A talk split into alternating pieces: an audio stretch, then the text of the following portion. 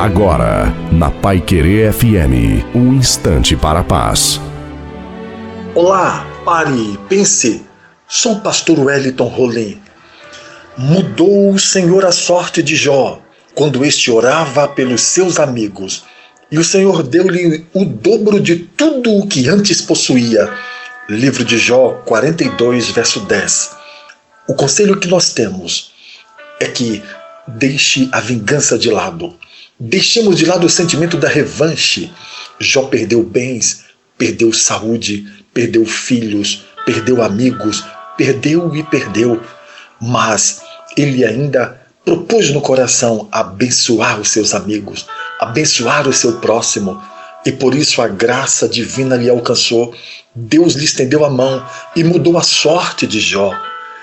Creiamos, exercitemos a esperança porque o dia melhor virá.